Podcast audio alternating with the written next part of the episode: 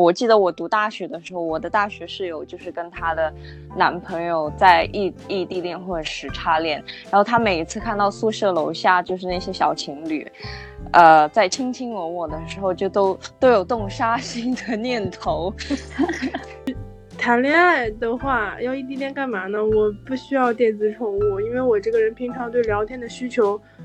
没有那么高。我要谈恋爱的话，那这个人就一定要在我的身边，可以跟我一起做一些事情。我我跟那一任男朋友交往了四年，然后这四年中我们异地了三年，所以就是当所有人都觉得哇，我们两个是那种异地恋的一个很好的模范事例的时候，我们最后决定分手的原因是，我们不知道这什么时候是一个头。Hello，大家好，我我是佩奇。Hello，大家好，我是念念子。Hello，大家好，我是纯纯。Hello，大家好，我是露露。那今天这期节目呢，是在七夕这一天发出来。那其实七夕就是每一年牛郎跟织女相见的时间，所以我们觉得这一天其实是特别适合聊异地恋的，就是聊那些啊，在平常的日子里面不能朝夕相处，但是在。呃，固定的每固定的时间才能去跟心爱的人见面，这样的一天。那我们今天可能会从不同的故事，不管是自己的还是其他人的，呃，故事都去聊一聊异地恋这个话题。我觉得其实，在七夕这天聊异地恋，真的就是很伤感，因为很有可能就是又因为为。因为疫情，又因为异地的原因，因为有些人异地是异地真的很远嘛，例如说美国跟中国啊，不已经跨越不同的时区，很很很远的那种，所以搞不好在七夕这天，很多人还是见不上面的异地恋的朋友们。嗯，尤其是现在这一个疫情的环境，就是让大家的通行都没有那么的顺畅，即使可能你们在同一个城市，也不一定能够见到面。对啊。哎，所以我想问一下，就是大家有这种异地恋的这种经验吗？就是又是异地恋，然后又是在过这种，就是举国欢庆情情侣诞生的这种节日。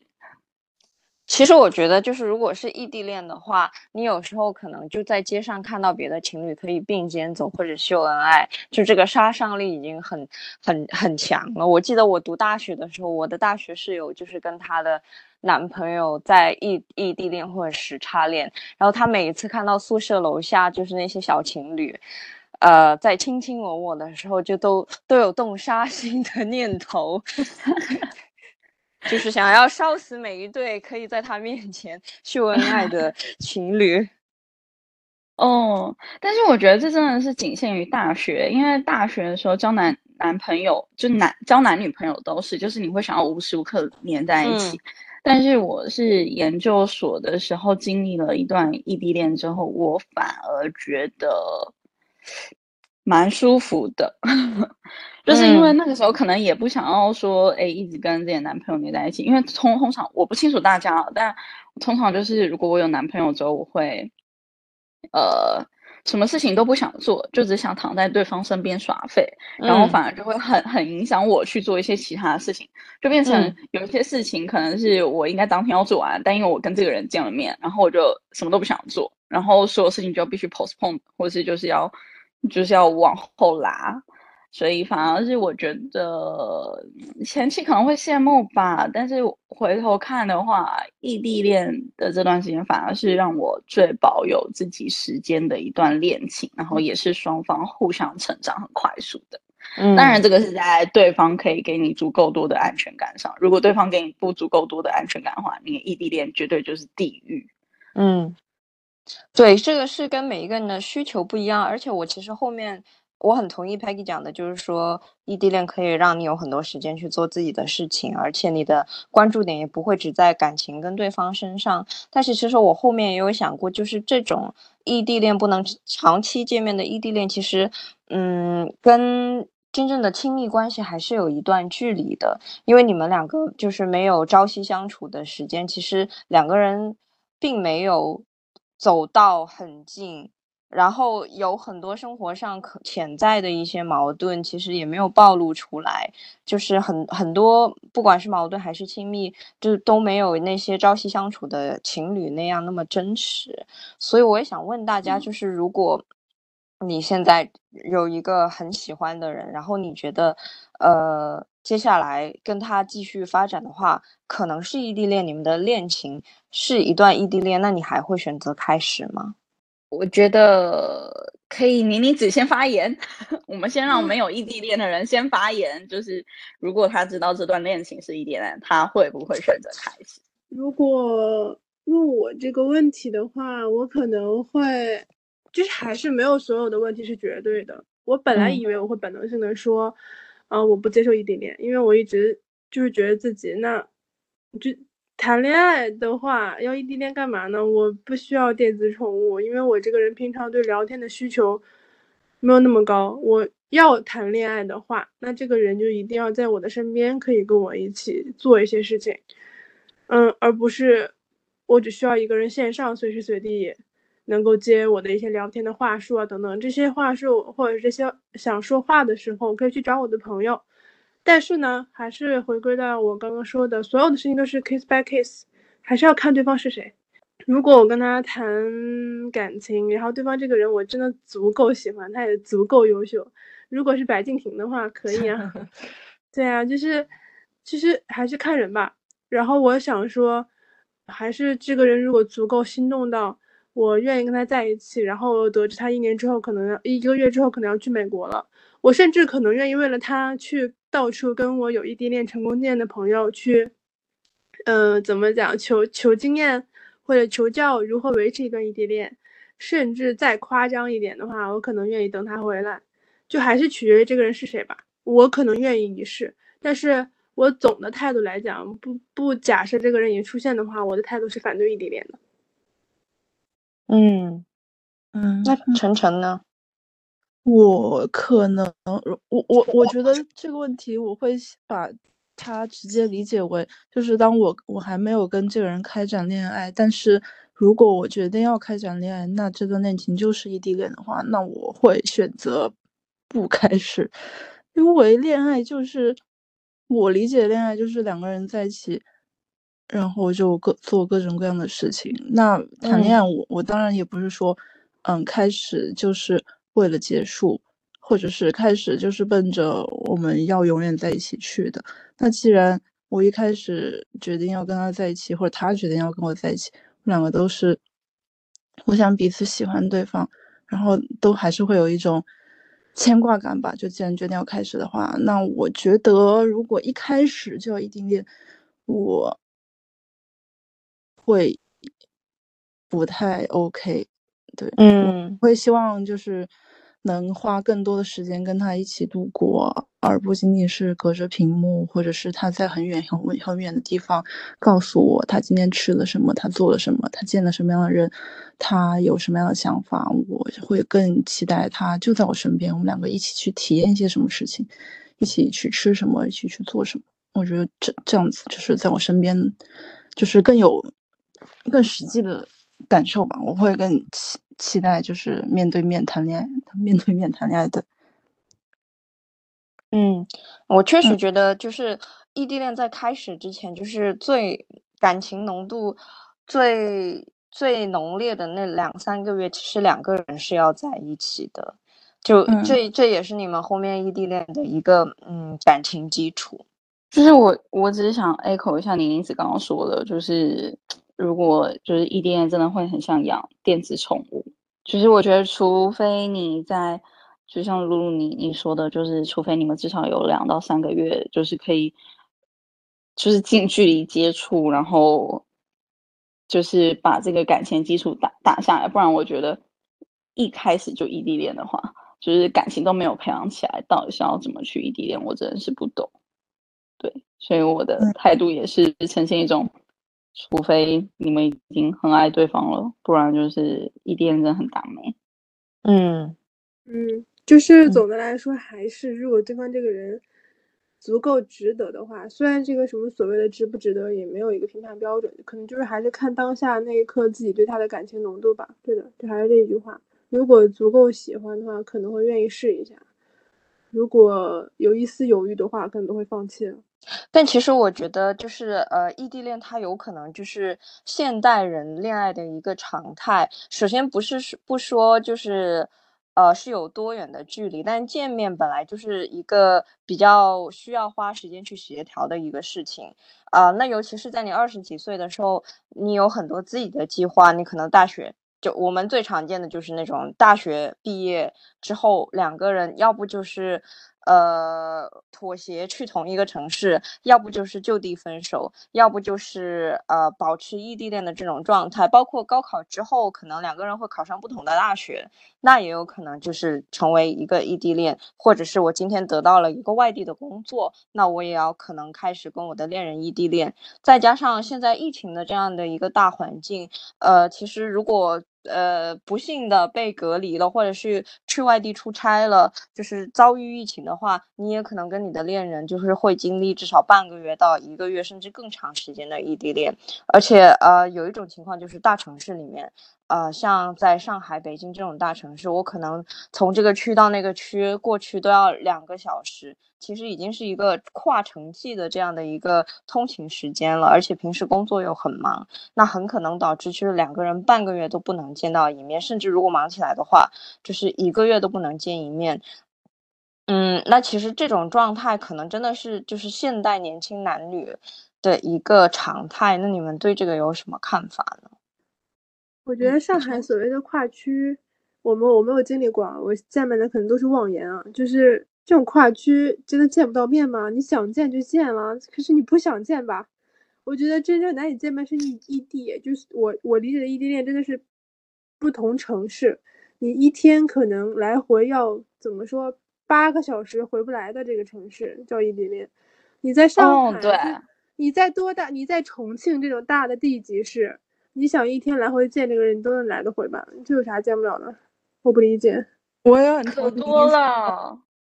其实我觉得这种就是看你怎么去，嗯，平衡你对这个人感情了。就如果你愿意花你的时间精力，对对，还有就是因为你过去你肯定会有点累，然后你再回来，你你你还是很疲惫的这种嘛。就看你就比如说你有多想见这个人，或者你们两个人有多需要对方。但其实，我觉得同城异地的这个问题，我是同意宁子。我觉得它不是一个很大很大的问题。如果两个人都还见的话，嗯，就是如果想见的话，因为交通太便利了，就哪怕在北京，比上海这种可能交通要复杂一点的城市，我觉得你两个小时见一个人也很正常啊。你一周见一次，你抽不出来时间的话，别谈了吧，家人们。我觉得同城异地，我也是不是特别能够理解。对。而且就是因为我是在苏苏州嘛，所以之前的时候，苏州跟上海其实虽然已经算是不同城市了，但是因为它也是一个呃搭动车三十分钟就能到上海市中心的一个地方，所以对，所以我就会想说，还是有很多人会因为很喜欢你，然后他觉得上海到苏州不算什么，但是也会有很多人就是会。只是都都在上海，然后还会说我下班很累了，就先不过去你那个区了。过去你那个区还有两个小时什么之类，我觉得这种就是可以分手，真的是可以分手。在线建议大家分，是就看这个，就如果是同城异地的情况的话，其实就看这个人还有你自己怎么去排，啊，你们的感情、你的精力，还有你对工作的优先顺序了嘛？对不对？对的，对的。就他其实，在。就是对，或者是不对。那如果明显这个人他可能在这个年龄阶段，他把他的工作排在比较靠前，然后把感情排在比较靠后的话，你就看你能不能接受啊。如果你能接受，你们两个人都能接受，把工作放在更靠前，那你们也可以延迟满足嘛，对不对？就嗯，见面还是要见面，但是可以见面的不要那么频繁。我觉得也会存在这种。感情相处模式的就同城异地，但是见的不那么频繁。但最主要的就是看两个人最需要的是什么。嗯，对，而且我觉得，嗯，我觉得异地有一个很重要的事的事情是，就是，呃，应该说很容易失败的一件事情，就是异地恋。最容。易失败的一件事情，就是因为你一定是需要独立的嘛，你才能够呃接受异异地恋，对吧？不然的话，你就会觉得每天就在那边嘤嘤嘤，然后说呃见不到面啊，想要杀死路路上你所有看得到的情侣啊什么之类的这种。所以有的时候你可能学习着独立着独独立着，你就发现哎，我好像不需要这个人，嗯，就是这个人就给予不了你任何的。呃，无论是生活上的帮助也好，或者是情绪上的情绪上的价值也也罢，就是你发现他好像没有办法撼动你的心，哪怕那一分一秒的时候，通常就会马上结束，除非你已经习惯了，不然就是一定会马上结束。我觉得这个是异地恋最可怕、最可怕的地方。读着读着，发现我好不需要你啊，完全可以解决很多事情，那我要你干嘛？对对对对，真的超级无敌容易这样子的。呃，异地恋还有一个就是很 tricky 的点，有的时候可能对方觉得这一面不值得去见。就是我我不太知道大家怎怎么想。假设你觉得说，哎，你花了可能呃六个小时的车程到了对方的城市，想要跟对方见一面，但是你知道他现在只有半个小时。是有空闲的，可以跟你见面的。然后你见完这这三十分钟之后，你还要再搭六个小时的车回来，那你会去搭这六个小时的车？前提是你可能已经哎两三个月没有见面了哦。他有精力跟情绪见我的话，那这半个小时也会很开心。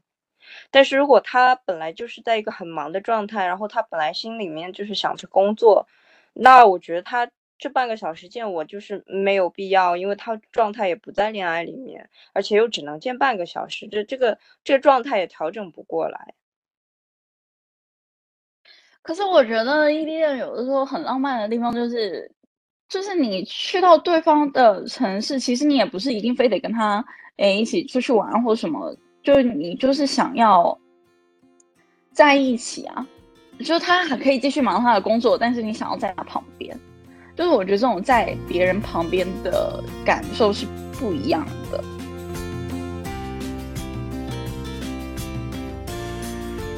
听下来，怎么听都觉得异地恋是一个超辛苦的一段恋爱方式。就是我觉得是真的可以理解为什么有一些人可能大学一毕业，然后知道可能呃双方接下来工作啊、生活的城市不一样之后，就果断选择分手。其实是可以理解的，因为真的太累了。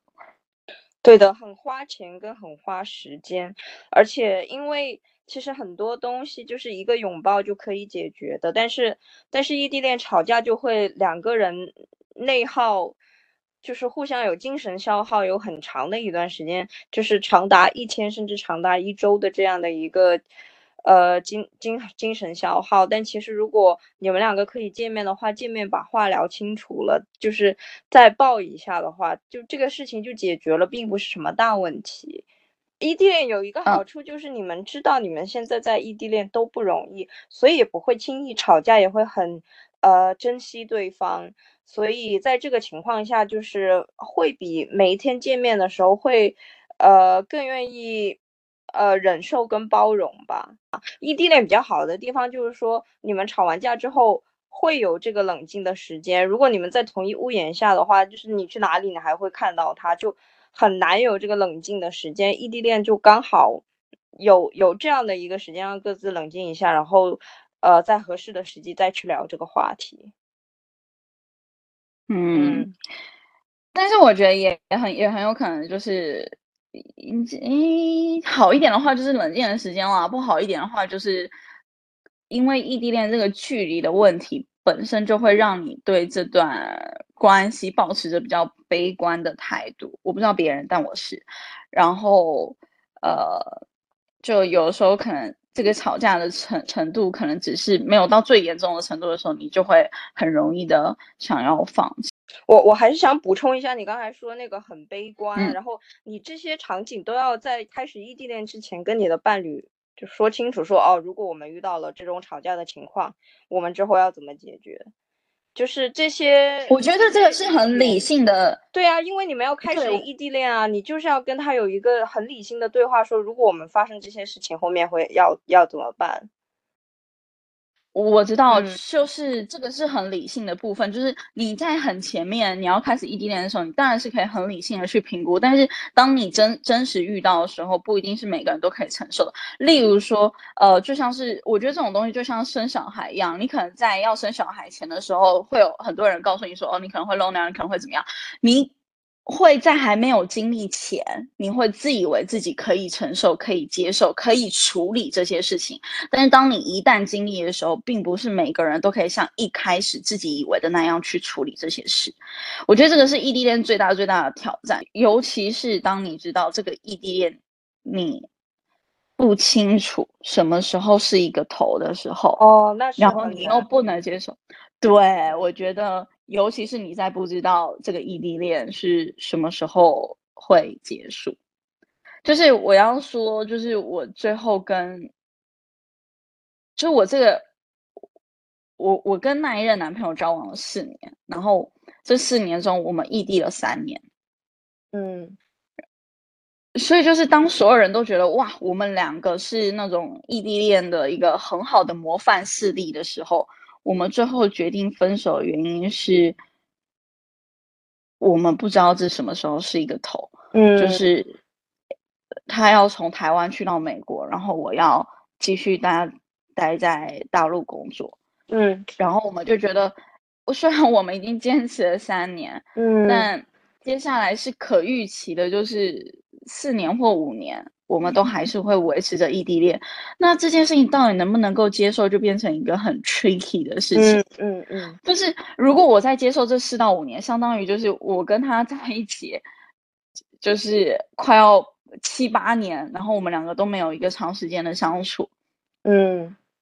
然后就就结婚嘛？而且会有很多人会会会来跟跟我说，那你可以先跟他领证啊，你可以先结婚。但是我觉得领证跟结婚。并没有办法解决我们接下来会长期异地的这件事情。嗯，就是异地恋是一定要结束的。我不清楚别人，但是我相信大部分的人一定要给自己的异地恋设一个 deadline，不然你如果没有设一个 deadline 的话，你在吵架过程中你是很容易绝望的，就是你会觉得这件事情不会有一个结果。虽然说，哎，很就是很多女性会那种，或者是现在呃，大家都会宣宣传说什么，本来就谈恋爱不需要有个结果，但是 我必须说，像这种真的没有结果的恋情，那确实建议开始啊，如果你就是想要结婚的话，想要有一个小家庭的话。我觉得其实所有的异地恋在你们开始的时候都要知道哪一天会结束，这样才会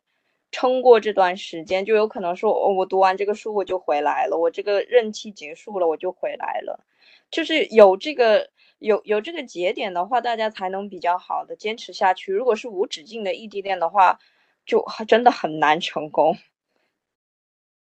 还是有成功的案例的嘛，对吧？就我们身边。呃，我我有一个朋友啊，就是我，因为他也跟我不在一个城市，所以我跟他的联系也没有那么频繁，但是多少会了解一下她跟她老公的一些，呃，事事事事情。但是你看，我已经说了，她跟她老公，说明这两个人已经就是已经结婚了，而且是稳定的夫妻关系。他们谈恋爱的时候，好像两个人就不在一个城市。谈了四年恋爱，最后走入婚姻。他们四年期间好像也很少处于同城的情况，因为男生工作性质的问题，所以他要在北方生活。然后我朋友的工作是在广东省，所以两个人就是异地到是一南一北的关系。但是四年的恋爱也坚持下来了呀。异地恋其实难也难，但简单也简单。就简单的话。就是两个人异地恋的两个人，可能彼此关系都很干净，然后身边也没有太多诱惑的话，那可能生活里就是工作跟对方应该也能坚持下来如果简单来说的话，呃，男生的假期比较多，平均的话两个人会好像是每两个月至少可以待在一起十五天，这是一定有呃固定的见面时间的，而且也不是说一年可能就只能见几次。就包括如果是这种极端的情况下，我举不到我身边的例子，但是我知道我有朋友是在这样的环境里长起来的，就是我朋友就是我们的父母那一辈，他爸爸跟妈妈就是年轻的时候就是一年见一次的关系，就也是这样长起来了。呃，我身边真的有很多的例子，就是我朋友会有意无意的跟我反映到，他小的时候很少见到爸爸，因为爸爸一直在外地工作，很少回来。那这样的关系其实也坚持下来了呀，他们也是都有孩子了，对不对？就是我只是拿这个事情来反给你举一个例子，异地恋是有能在一起的，呃，机会的，而且也没有啥，我就就是我这对夫妻朋友，跟我同龄的夫妻朋友，他们关系很好啊。而且女孩子确实嘛，也蛮独立的，就是也确实不是那种特别小女生，一定要每天每天每天见到自己男朋友的性格。然后男生也是那种很就是人品很正的人，所以你也不用担心他在外就是有很多复杂的关系啊之类的。嗯。我觉得现在人的诱惑太多了，我觉得异地恋有的时候真的是败给了诱惑吧。就是只要其中一方身边有很多有很多新人来来去去的话，那就，哎，我不知道怎么说哦，人性吧，可能人的精力有限，对吧？嗯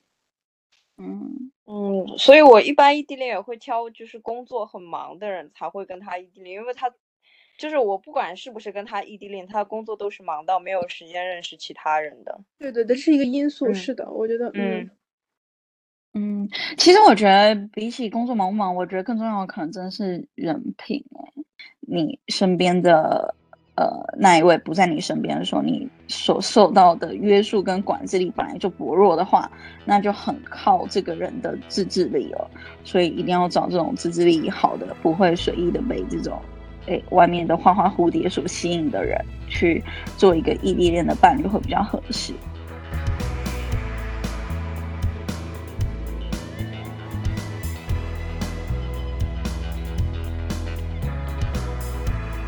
是，呃，异地恋虽然很辛苦，但也会有一些很温暖的时刻的。嗯，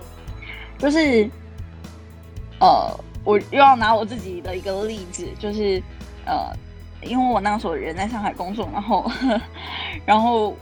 我我呃，因为我在一个台商公司上班，所以呃那个时候刚好有一些机会可以回台湾，常常飞回台湾出差。可是呢，我那个时候接接到这个要比较常回台湾出差的案子的时候，我没有跟我当时的男朋友讲，然后我就跟他说：“哎，我大概是。”呃，三个礼拜之后，我能够周末飞回去跟他见个面。但是当天晚上，我就已经在那个飞机上准备要飞回去，因为接下来的三周我都会在台湾出差。然后我就在那个飞机上的时候，他就发现，哎，怎么突然间联系不上我？然后过了四个小时之后，我就出现了在他家门口，然后。就是给了他这样子一个惊喜，然后我永远都记得，因为我因为因为这是一个 surprise 嘛，而且对我来说也是 surprise，因为我就是早上才被通知说，嘿，你需要去台湾出差三三周，你现在就立刻回回去打包，然后晚上的时候直接飞，所以我就记得我要开他家门的时候，我就开始全程录影，就是想录他呃被惊喜到的那一刻，然后那个影片真的是存在我手机里很久，然后。支持了我非常久的一段时间，很温暖。这个就还有包括像是那种节假日啊什么的，我就是一定会呃叫外送，给他送花、送送礼物、送吃的。花上面会有写信嘛，我就会在信上说：“嘿，我就是故意送到你公司的，我要让大家知道你是一个有女朋友的人，什么之类的。”就我们会做这种比较嗯浪漫的事情。异地恋的时候，你被宣誓主权，其实是件很开心的事情。就是，就是你还是会想要发朋友圈炫耀嘛？炫耀说，嘿，我是一个有男朋友的人。虽然我男朋友不在身边，但他还是就是在这种特殊节日，还是有惦记着我。所以，真的很推荐，就是如果你在七夕你没有办法见到对方的话，就是可以给对方买个小礼物啊，就算你只是外送一杯奶茶，其实都可以足够让对方开心一整天的，真的。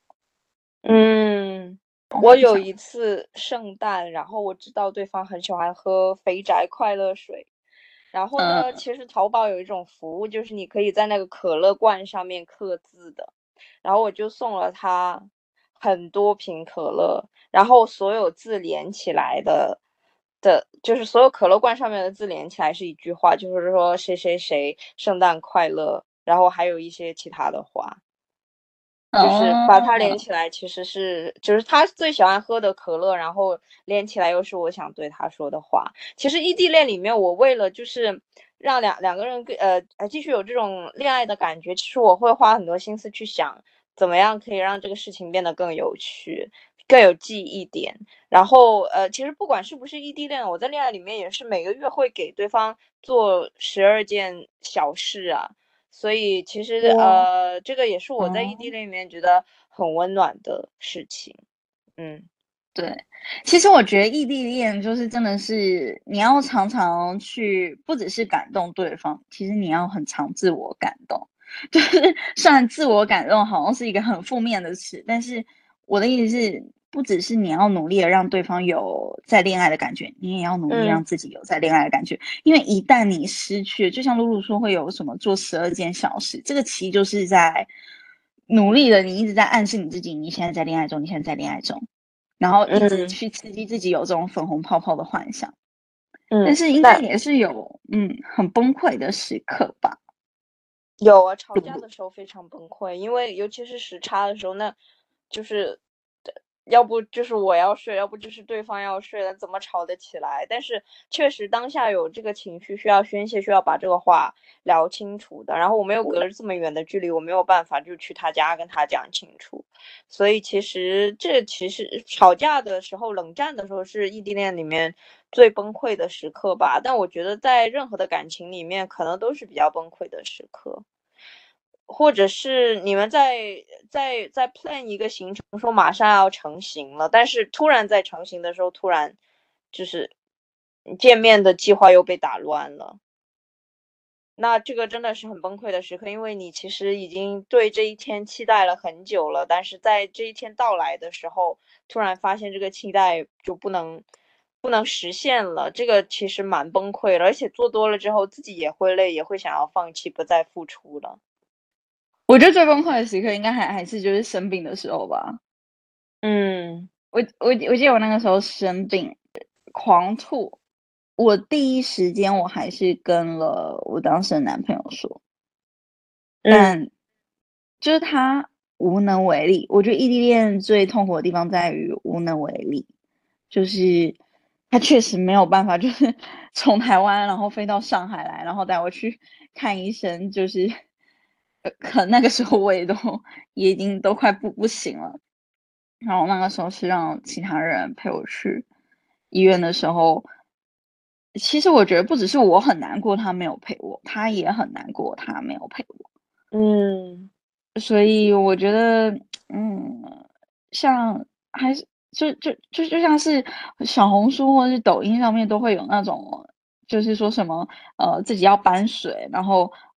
呃。就是对方也只能在只能在那个微信里面说，哦，就是不要太累，不要太辛苦。但是说这些其实真的就是没有实质上的帮助，你还是得去把那个水搬上来。这就是这种，就真的要那那这些时刻是真的要当自己没有男朋友啊。就是我确实有遇到很多女生哈，就嗯，对，就是女生在出国之前。在国内是有男朋友的，但是因为你出国嘛，然后又要自己面对很多事情，包括我刚才说的那种搬水啊，自己去超市买东西要把搬上楼啊，就这种。然后这个时候就出现了一个男同学在他身边帮他做这些事情。那其实我我我至少有见到两三个女生，就是因为需要有一个人在，嗯，这样。帮她做这些事情，或者是陪伴她，或者是照顾她，她就跟国内的男朋友分手了。很容易，其实我是觉得真的很容易耶，就是，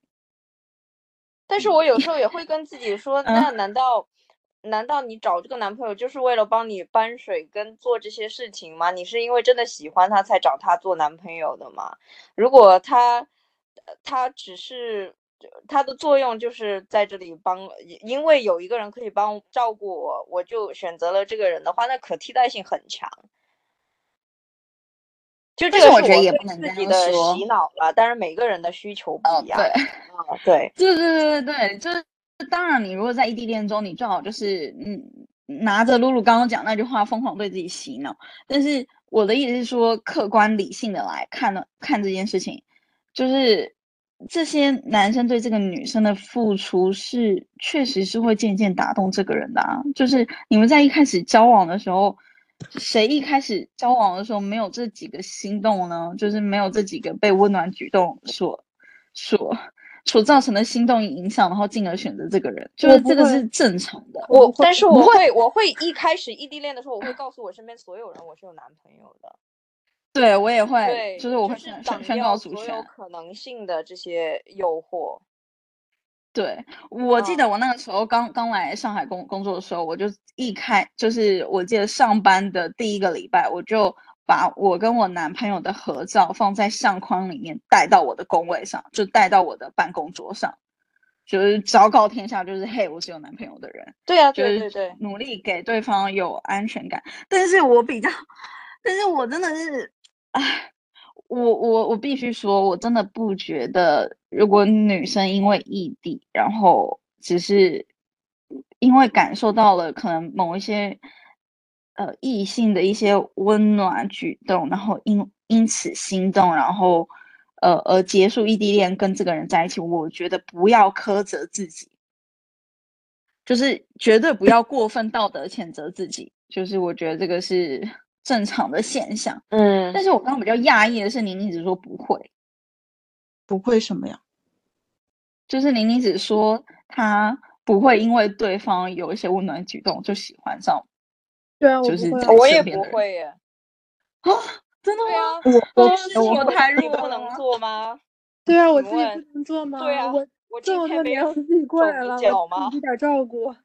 对呀，我觉得对于我的吸引，就是还是回归到那种最最大的前提。你看你想要什么？我想要的是对方持续的魅力。如果我将来有男朋友的话，肯定是因为这个人他身上独有的特质吸引我，而不是他能帮我抬个行李。我这是是往夸张了说，就是你们感受一下这个方向的一个需求的不一样。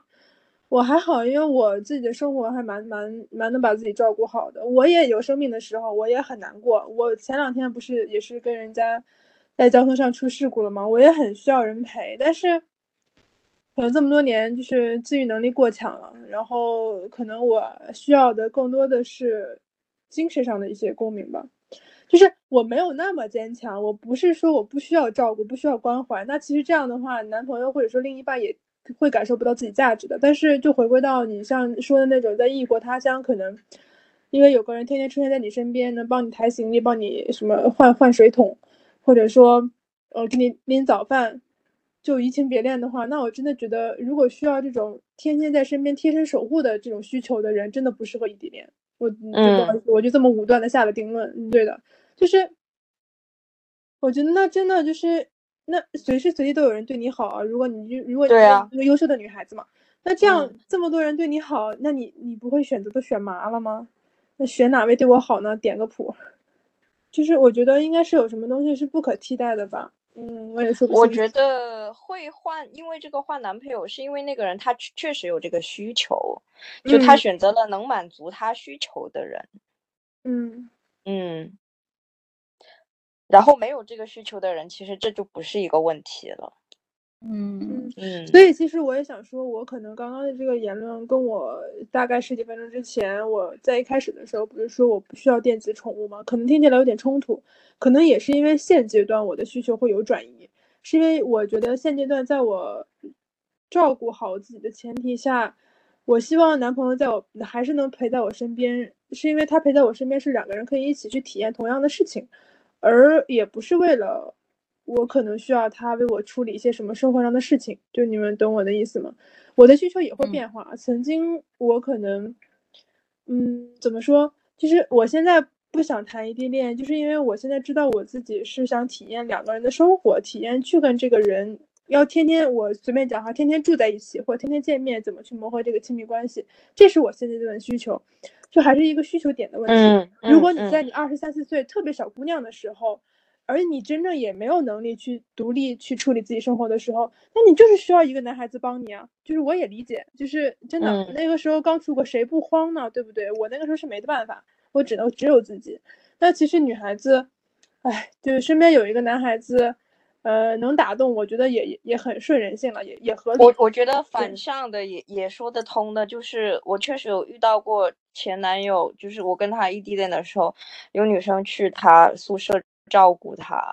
然后他有跟我说为什么就是你不能照顾我呢？就是我我觉得男女生都有这种需求啊，就就异地恋里面，就是只只要是希望被照顾被照顾的人，不管男女，他们可能就是都在异地恋里面，在这个时刻会有一些想法。爆了一个大料，这个是第一个男朋友在，当然这个是第一段恋爱。然后上大学，可能大家心智不是很成熟，但是而且我们两个人的城市坐一个小时地铁，啊不是地铁是火车就可以到了。然后，然后当然他旁边有女生向他示好，然后他生病的时候，那女生还会给他煮粥，然后他还会跟我说，就是就是你看别的女生都给我煮粥，就是呃，就这个事情他他的什么我就不判断了，但是。那我觉得可能真的有些男生女生在自己生病或者是其他的时刻都是需要伴侣在旁边照顾他的，这其实是对两个人的异地恋是一个很大的一个考验。对，而且我觉得就是回到了我们最开始讲的，就两个人相处，就是那些风花雪月，就是意识层面的东西，他不可能无时无刻都在日常中体现。然后日常其实更多就是一些琐碎的事情，那琐碎就是。是可能我真的在某些特定的时刻，我真的真的很需要你的帮忙，或者是我需要你的陪伴。然后，然后这些陪伴反而是可能他在我们如果是非异地恋的情况下，没有那么闪亮的，嗯，那么容易让人记住的东西。但是当我们异地恋的时候，就尤其这个人不在身边的时候，这些时刻，日常的时刻也显得非常非常的珍贵。所以就是因为 这种很难得到，然后又很想得到，然后当别人提，就身边有有这样子的一一只手伸出来的话，我觉得可能也是一种想象的想很很想要的东西，在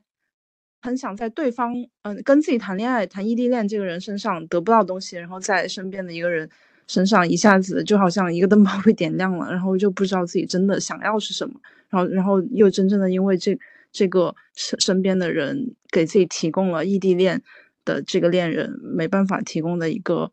呃日常的一个把手，然后就开始进行比较，然后比较致命的就是这个比较的东西吧。就当然也不一定，可能因为一个人因为一些小恩小惠，他给我提供了这些小恩小惠，我马上就因为心动我就要跟他在一起。但是就是当多次这种没办法及时。在一起，然后即使两个人想要在一起的心情得到满足的话，其实是很难，就一点点在消耗对彼此的感情。我我会这么觉得。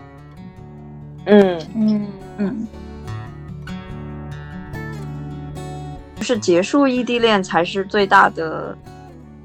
考验的这个事情，其实也是我的个人的一个经历了，就是。我有跟一个人就是四年恋爱，有三年是异地恋的，而且每一次就是结束异地恋之后的半年，都会在分手的边缘。那其实我也是觉得，可能是因为你们以前的相处模式是已经非常的嗯固定了，然后各各自也其实这三年里面。其实过着就是单身的生活，不被打扰，然后又有人在那边陪伴，然后突然这个平衡被打破之后，两个人奔现了，朝夕相处，这个时候反而矛盾就会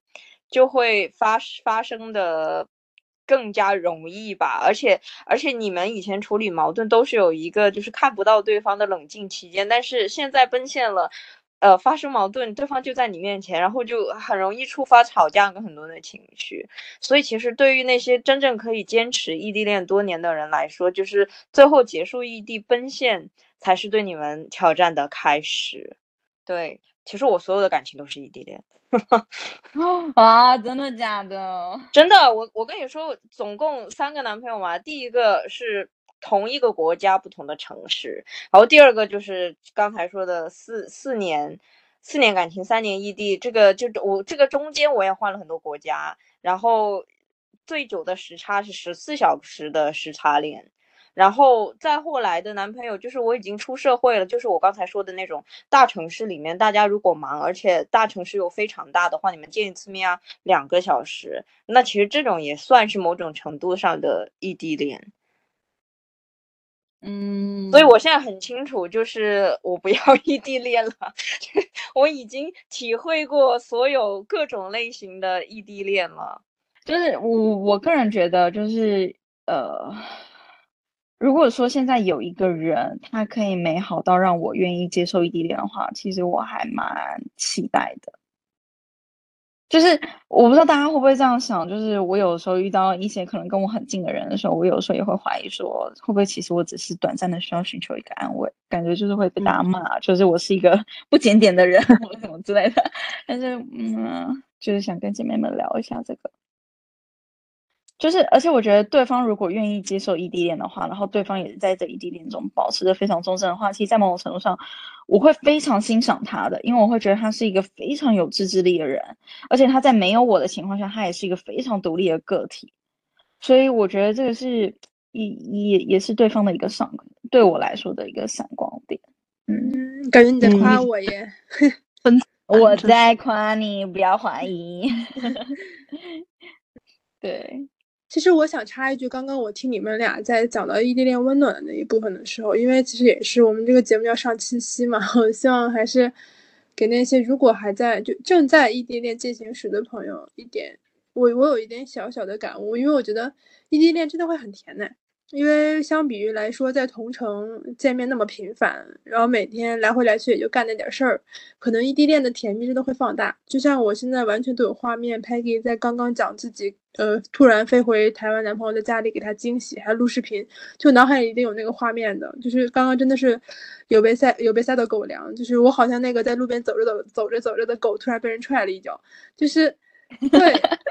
就会会真的很甜，很不一样。而且两个人隔那么久见面，然后可能见面之前都会要准备很多两个人想一起做的事情，然后会珍惜，真的是把两个人在一起的每一分每一秒都过得有意义吧。我觉得，所以这就是异地恋好的部分。然后还是想说，嗯，要以结束异地恋有一个 deadline 为前提，我觉得这一点很关键。但是如果实在是已经夸张到两个人就像牛郎织女一样，一年只能见一次的话，就是宁宁子劝哈，就差不多得了。哎，不是要往七夕的那个氛围靠吗？怎么突然就劝分了？就遇到恋爱问题一律劝分。你怎么会有这种习惯性动作呢？我觉得大家还是可以以自己的需求为主了。我相信，如果你现在是在异地恋，或者是准备开始异地恋的话，肯定是因为你这个人有你认可的部分，这这段感情有值得你继续下去的部分。所以就希望，嗯，不管是七夕之后，还是在之前，不管在什么时候，你都可以继续找到这这个你开始这段感情最初的初心。然后用这一个初心去支持你们走走过接下来的日子，嗯，而且就是呃，虽然现在如果你在经历异地恋，你可能觉得非常的痛苦，也也许是因为不能见面，也许是已经有点遗忘对方的体温，但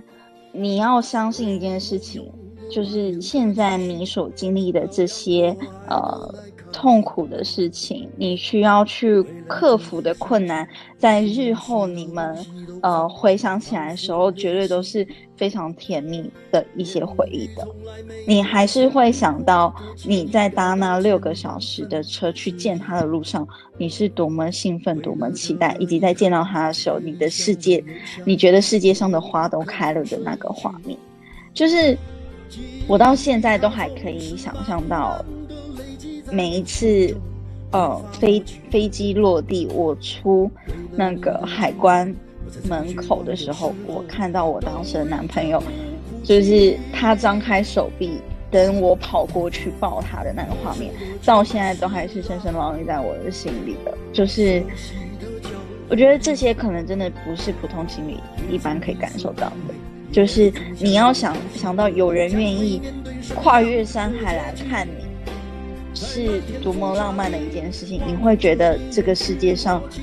有一个人觉得你值得他为你这么做的时候，是非常非常感人的。我觉得是非常温暖的，也就是，所以我还是希望，如果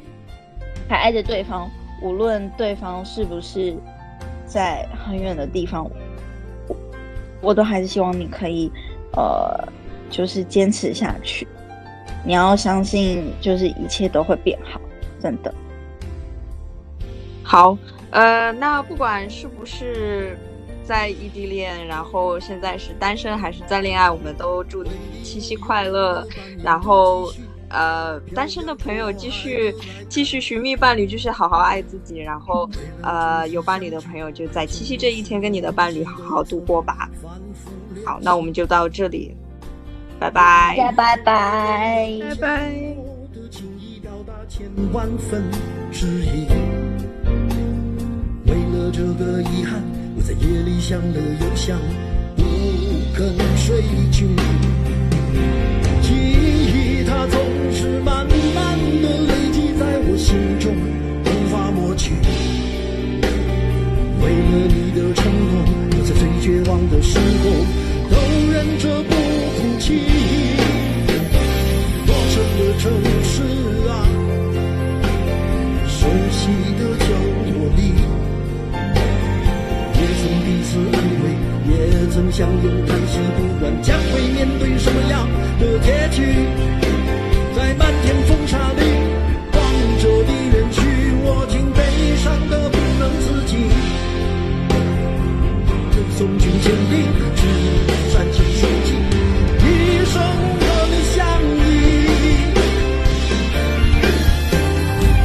生的城市啊，熟悉的角落里，也曾彼此安慰，也曾相拥叹息，不管将会。面对什么样的结局？